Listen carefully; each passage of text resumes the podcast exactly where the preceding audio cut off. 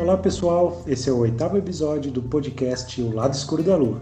Eu sou o Bruno Basoli. E eu sou Camila Medeiros e hoje vamos falar sobre o Petit Lenormand, ou baralho cigano, como esse oráculo também é conhecido aqui no Brasil. E para começar, Bruno, conta aqui pra gente é, um pouquinho mais a respeito das origens do Petit Lenormand. Ele é cigano mesmo?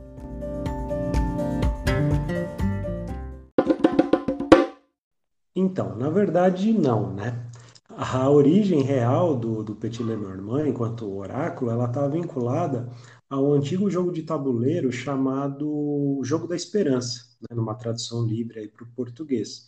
É, na verdade, é um jogo alemão e que era utilizado, né? Funcionava com cartas, né? Exatamente as cartas que a gente conhece aí do Petit Lenormand. E um pouco depois, né, do lançamento aí do jogo, enquanto jogo mesmo, né, enquanto objeto lúdico e tal, ele foi adaptado para servir de oráculo.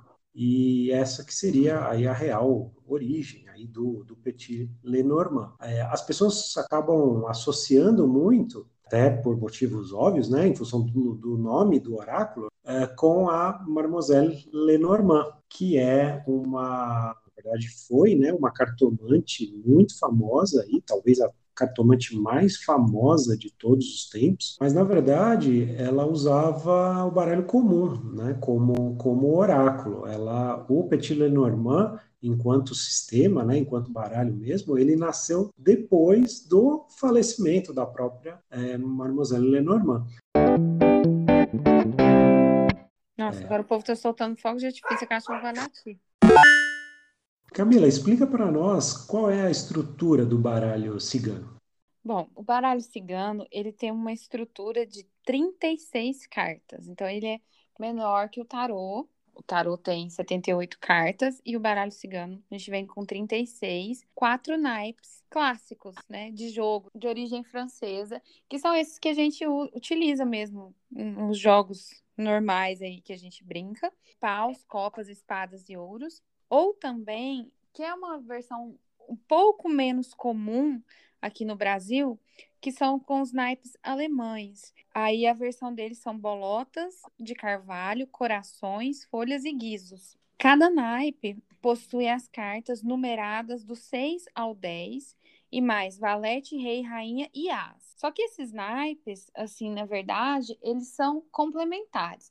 Tem cartomante que utiliza isso na interpretação, tem cartomante que não utiliza, tem cartomante que utiliza em algumas leituras, depende muito, porque na verdade o elemento central mesmo é a figura que está no centro da carta. Então, isso depende muito da pessoa que vai fazer o, a manipulação do jogo, né? Que vai fazer o, a tiragem, né? Do oraculista, do cartomante, como que é é, a forma dele trabalhar com isso. Não tem certo ou errado, né? Depende do que a pessoa se sente bem é, em, em trazer. Bruno, e quais as diferenças entre o Lenormand e o tarô, por exemplo? Eu já avancei, né? Já disse que a quantidade de cartas é diferente, mas Sim. conta mais pra gente aí. Certo. Vamos lá. Então, na verdade, eu vou começar falando sobre as semelhanças, né? Que existem algumas aí, e depois a gente fala também um pouco mais sobre as diferenças entre esses dois oráculos. Bom, então primeiro, né, a semelhança mais óbvia assim, é que ambos são oráculos de cartas, embora o tarô seja também utilizado com outros propósitos, né? O autoconhecimento, a magia, coisas do tipo. Né? Inclusive, no nosso primeiro episódio aqui desse podcast, a gente fala um pouco sobre o tarot terapêutico, né? no qual a gente utiliza o tarot como uma ferramenta de autoconhecimento, justamente com essa abordagem mais terapêutica e menos divinatória, menos oracular um pouco. Né? Mas o tarot ele tem Normalmente, essas três utilizações principais aí, o autoconhecimento, a magia e a questão oracular mesmo, né? O baralho cigano, normalmente, ele funciona mais como oráculo mesmo, embora também possa ser utilizado para magia ou para outras finalidades. Agora, falando das diferenças mesmo, né? Então, assim, o que eu entendo que é a diferença mais importante entre, entre os dois oráculos, entre os dois sistemas, né? Vamos dizer assim, é a questão dos símbolos complexos que estão contidos em cada arcano do tarô, que a gente chama também de arquétipos, e, em contrapartida, os símbolos simples que a gente encontra no Petit Lenormand, no baralho cigano. Então, o que, que significa isso? Né? Na verdade, assim, quando a gente fala de símbolos complexos ou arquétipos, existe um conjunto de símbolos em cada carta do tarô, no caso, que representam alguma coisa, né? que trazem um, um significado, um simbolismo e tal. Então, quando você tem, sei lá, o mago, por exemplo, lá no, no tarô, a gente tem lá o mago, em muitos casos ele tem lá a lemniscata em cima da cabeça dele, é aquele símbolo do infinito, né? Ele tem lá a mesa, os quatro elementos sobre a mesa. Então, cada coisa dessas é um símbolo, né? Ou tem um simbolismo, tem um significado que faz parte da interpretação uh, do mago, por exemplo. E assim vale para todas as cartas do tarô, principalmente os maiores, né? E os menores. Uh, aí depende um pouco também do, de, de, cada versão do deck e tal, né? Alguns são mais simples, né? O tarô de Marselha, por exemplo, não tem tantos símbolos assim. Mas enfim, em geral, existe um conjunto de, de símbolos, de elementos que formam um arquétipo, uh, no caso do tarot. No caso do baralho cigano, esse, esse detalhe é bastante diferente. Na verdade, assim, a gente tem apenas um símbolo ali. Então a gente tem, por exemplo, o coração é uma carta, o urso é uma outra carta, o rato, ah, o cavaleiro, né? Então cada, cada carta dessa tem apenas um símbolo único né, de verdade, né? Um, não digo nem principal, é um símbolo único. Claro que, assim, dependendo do artista, né, do, da versão que você comprou aí do, do Lenormand, pode ser que ele venha um pouco mais trabalhado com algum outro elemento e tal. Mas, assim, de forma clássica, né, o, o, símbolo que a gente vai tomar como base para a interpretação é aquele central da carta. Então, essa eu acho que é uma diferença bastante é, significativa entre os dois oráculos. Uh, o que não quer dizer também que o Lenormand seja mais fácil, ou mais limitado, ou mais simples, não é nada disso. Na verdade, uh, ambos os oráculos exigem uh, um conhecimento, um estudo, experiência e tal. Mas, já que a gente está falando das diferenças aí, eu acho que essa, essa questão aí da natureza dos símbolos é, é uma coisa que para mim assim é bastante significativa. Uma outra diferença, que aí eu acho que a gente podia chamar mais até de concorrência entre os oráculos, é uma coisa meio boba aí que acaba acontecendo no meio oracular, não apenas entre tarô e baralho cigano, mas, enfim, é um, é um fato que acho que vale, cabe comentar aqui também. Uh, assim, o tarô, ele acaba ganhando, digamos assim, uma aura, uma, uma, um aspecto, digamos, mais nobre um pouco, né? Se você joga tarô, isso normalmente está envolto de um, de um peso maior, sei lá. Não sei de onde vem isso, mas enfim, é uma questão que, que eu acho que é um, é um fato, né? O baralho cigano, por outro lado, né, ele tá. A impressão que muitas vezes passa para as pessoas é que assim, é um negócio que está mais vinculado à cartomancia, né, às, às ciganas, que seja, que mais para frente a gente vai falar um pouco dessa, dessa ligação. Então, assim, ele fica digamos assim, uma posição menos nobre muitas vezes, né, em relação ao tarot. Às vezes até entre o próprio, dentro do próprio meio oracular, entre os profissionais, etc. E tal, né, que não é uma coisa também muito correta, muito justa, né. No fundo, a gente consegue responder, né, um bom cartomante de Petit Lenormand consegue responder as mesmas perguntas que seriam feitas para um tarólogo, enfim, isso não, não deveria existir, né? essa, essa graduação aí entre oráculos? É até uma comparação que a gente pode fazer também com a astrologia e o tarô, né? A astrologia também, talvez até por ser uma, uma um conhecimento aí mais antigo, uh, ligado à astronomia, lá nos, nos, nos, princípios, e de certa forma ligado a um, a um, conhecimento mais científico e tal, talvez por essa razão, não sei, ele, a astrologia também leva uma vantagem sobre o tarô em alguns aspectos aí, né? De ter, ah, é astrólogo, então assim, precisa estudar astrologia, precisa ter um conhecimento mais profundo, e o tarólogo nem tanto, né? Então, é, na verdade, a gente está aí né, exemplificando uma, um estereótipo, né? Que acaba sendo criado aí entre nesse meio, né? Então, acho que essas são as, as, diferenças, assim, às vezes vem mais dessa natureza aí do que, é, além da questão do símbolo, né, como a gente falou no começo, eu acho que é basicamente isso. Camila, e com relação aos métodos de jogo, quais são aqueles mais indicados para o Petit Lenormand? Como jogo de cartas, a gente pode utilizar os jogos, os métodos, até que a gente conhece para o tarô, utilizar para o Petit normal. Jogos de três cartas, de cinco cartas, o método Prelandan, né?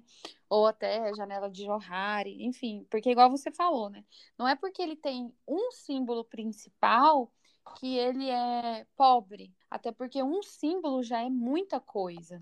Eu considero, particularmente, o Lenormand mais objetivo, mais direto, né? Isso é uma perspectiva minha. Não sei aí você se, se você também tem esse, essa visão. Mas a gente consegue levar uma leitura de Lenormand também para o lado mais terapêutico, assim como a gente faz com o tarô. Então, o Lenormand, eu encaro ele como um jogo de cartas, assim como o tarô e utilizo também os métodos que eu utilizo com o tarô, também utilizo no, com o Lenormand. Mas tem alguns métodos especiais, né? Tem um, por exemplo, que é a mesa real. A mesa real, a gente utiliza todas as 36 cartas do Lenormand. Então aí já é uma coisa que se desenvolveu a partir do próprio da própria configuração do sistema Lenormand. E aí a gente consegue ter uma visão ampla de todas as áreas da vida da pessoa, porque ali a gente tem, né, trabalho, tem as cartas tema que se apresentam ali, né? E em volta delas a gente consegue ter algumas perspectivas. Então, ele é um jogo bem completo e não necessita de perguntas, porque como a gente consegue alcançar ali é, várias áreas da vida da pessoa, ela não, não, não necessariamente teria que perguntar nada. A gente vai fazendo as associações e vai contando ali, né, a, a história que a gente está vendo projetada na, na mesa real. Então, acho que quem já ouviu falar de, de baralho cigano, de Petit Lenormand, em algum momento já ouviu falar da mesa real, que é uma leitura bastante completa, com, com vários pontos ali, que trazem bastante esclarecimento, sem necessariamente a pessoa ter que fazer alguma pergunta.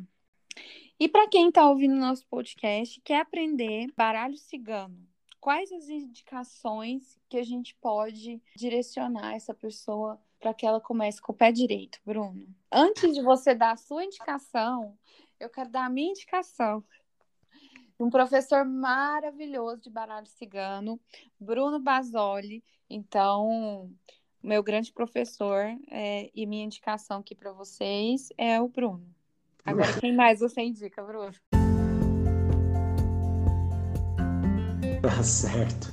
Obrigado pelos elogios. É, na verdade, a gente inaugurou essa sessão de indicações para aprofundamento, né? A ideia original era até indicar uma bibliografia, né, para que as pessoas pudessem aprofundar nos assuntos que a gente traz aqui no podcast. Né? Inauguramos isso aí no nosso episódio de numerologia, está disponível aí para vocês ouvirem. Mas nesse caso específico, a gente resolveu fazer um pouquinho diferente, né? Na verdade, eu vou indicar é, dois, duas pessoas, na verdade, que foram, no caso, meus professores aí de, de Lenormand, de baralho cigano, né? Aqui no Brasil, são profissionais ativos aí nesse momento e que eu recomendo, né, para que vocês, se quiserem se aprofundar, procurem os conteúdos produzidos por, essas, por esses dois caras que é um conteúdo de absoluta qualidade aí, que pode guiar o estudo de uma forma bastante segura. Né? Até então, porque eles... livro, né, Bruno, para aprender oráculo, livro é uma coisa muito limitada, né? Então a gente indicar bibliografia para aprender é, jogo de cartas, por exemplo, é complicado porque a gente precisa das combinações. Então fica uma coisa um pouco capenga, né? Sim, perfeito. É, também, também acho assim, porque o que acontece, né? Uh, o significado das cartas, qualquer baralho que você comprar aí, por mais barato que seja, não importa, você vai conseguir, ele vai vir junto ali, no, né, no livretinho que vem ali, você tem ali os significados. Então, isso você não precisa se preocupar, não precisa fazer um curso para isso. A gente já falou aqui que o Lenormand trabalha com símbolos simples. Então, assim, os significados eles estão limitados aquele universo daquele símbolo específico. Né? No caso do tarô já é um pouquinho mais complicado, porque como a gente fala de arquétipos, então, sei lá, dependendo do deck, você pode ter dezenas ali de símbolos e e aí você abre realmente um estudo mais amplo. Mas no caso do Lenormand, a coisa é um pouco mais objetiva, como você até falou, com relação ao jogo, né? O jogo do Lenormand acaba sendo também um pouco mais objetivo nesse sentido, porque ele não dá tanta margem para você ir para um caminho por, por outro, né? Ele é mais objetivo mesmo, também concordo nesse aspecto um pouco. Então, assim, o livro, assim, existem muitos livros aí no mercado que se colocam como, como alternativas ali para interpretação combinatória, ou seja, ah, rato com torre significa isso, urso com caminho significa aquilo. Eu particularmente não gosto desse tipo de abordagem, né? Porque aí você é, torna toda a leitura oracular, oracular, uma receita de bolo, né? Então, ah, então isso com aquilo dá o outro e pronto. Aí não, não precisaria necessariamente do cartomante ou do, da pessoa lendo ali, poderia ser feito com um livro, com sei lá, um, algoritmo ali ajudando? E que, obviamente, não é assim que funciona na prática, né? Então, assim, eu não, não recomendo esse tipo de livro. Ah, claro, de repente, um livro que trata um pouco da história, que procure se aprofundar de, de alguma forma nos símbolos, acho que vale a pena, bem ok. Eu considero que o problema nem é tipo, o livro, né? Mas é ficar só no livro. Aí fica, fica limitado. Se você só conhece o livro, aí você não, não interage com outro cartomante, você não amplia a visão. E a gente comentou, né? Um símbolo é muita coisa. Ele não, ele não significa só uma coisa, depende do contexto, depende da, da pessoa para quem você está lendo, o que que ela está buscando, porque às vezes ela está buscando uma coisa profissional, aí sai o coração e você vai falar o que para essa pessoa? Que ela está apaixonada?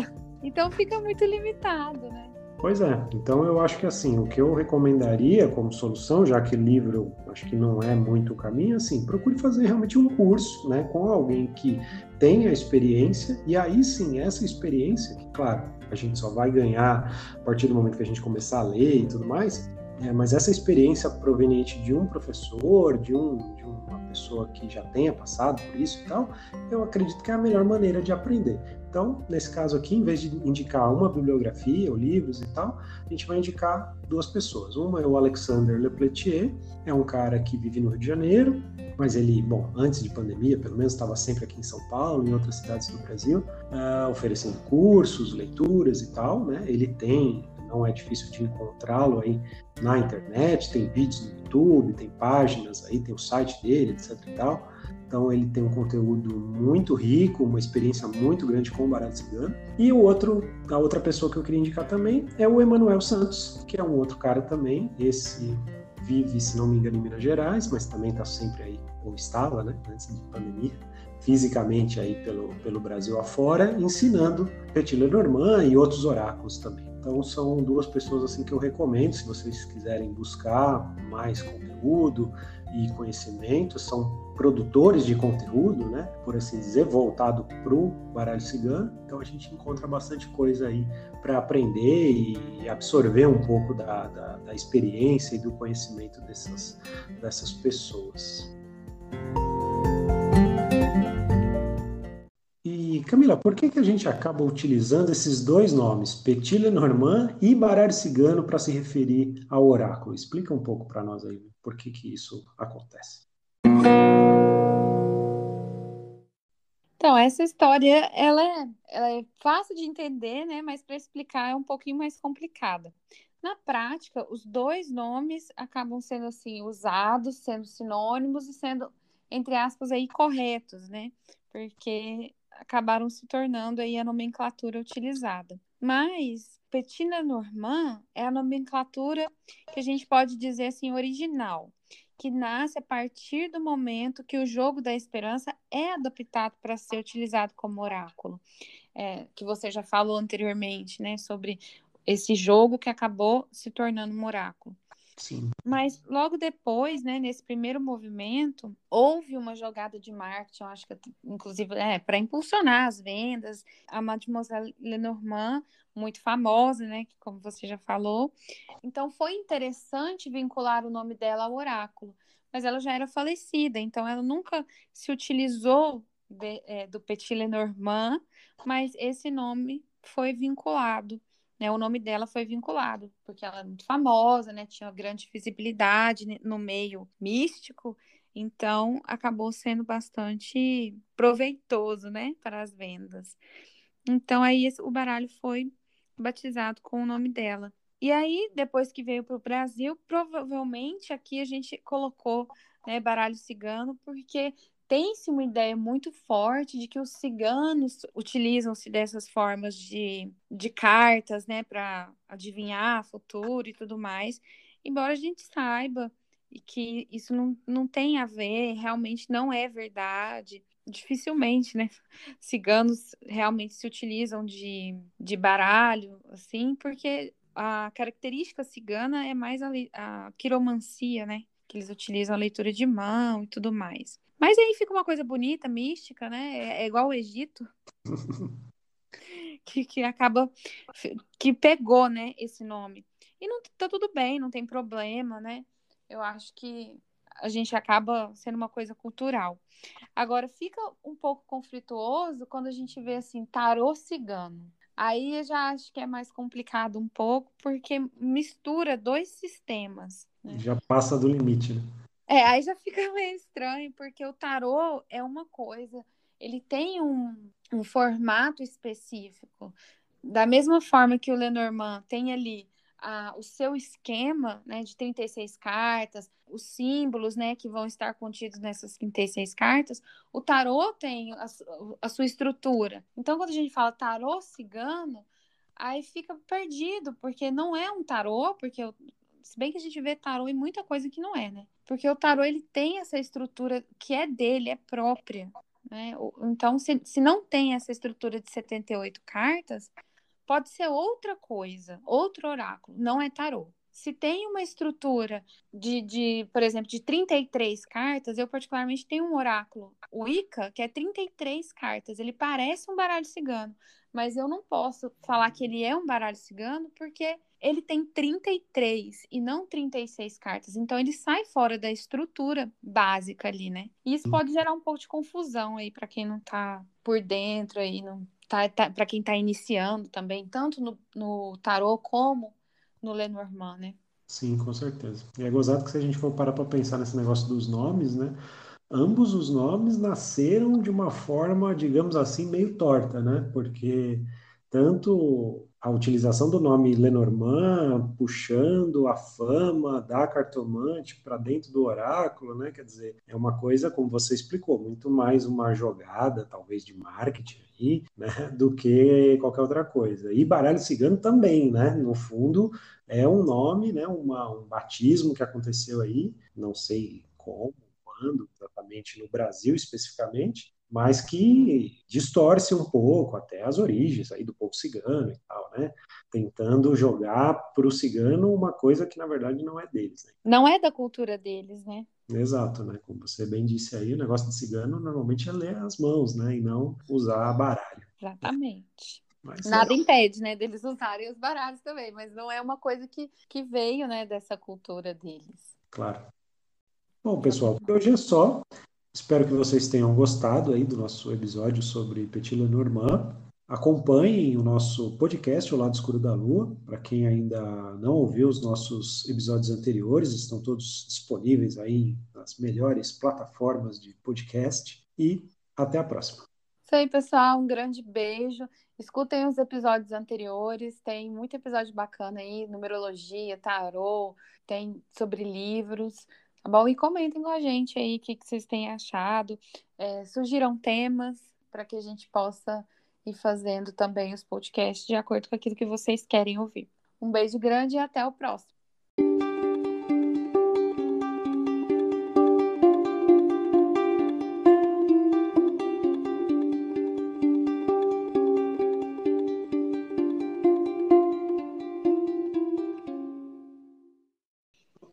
Acho que eu tô traumatizado daquele episódio lá do Segredo da Flor de Ouro. Por quê? É...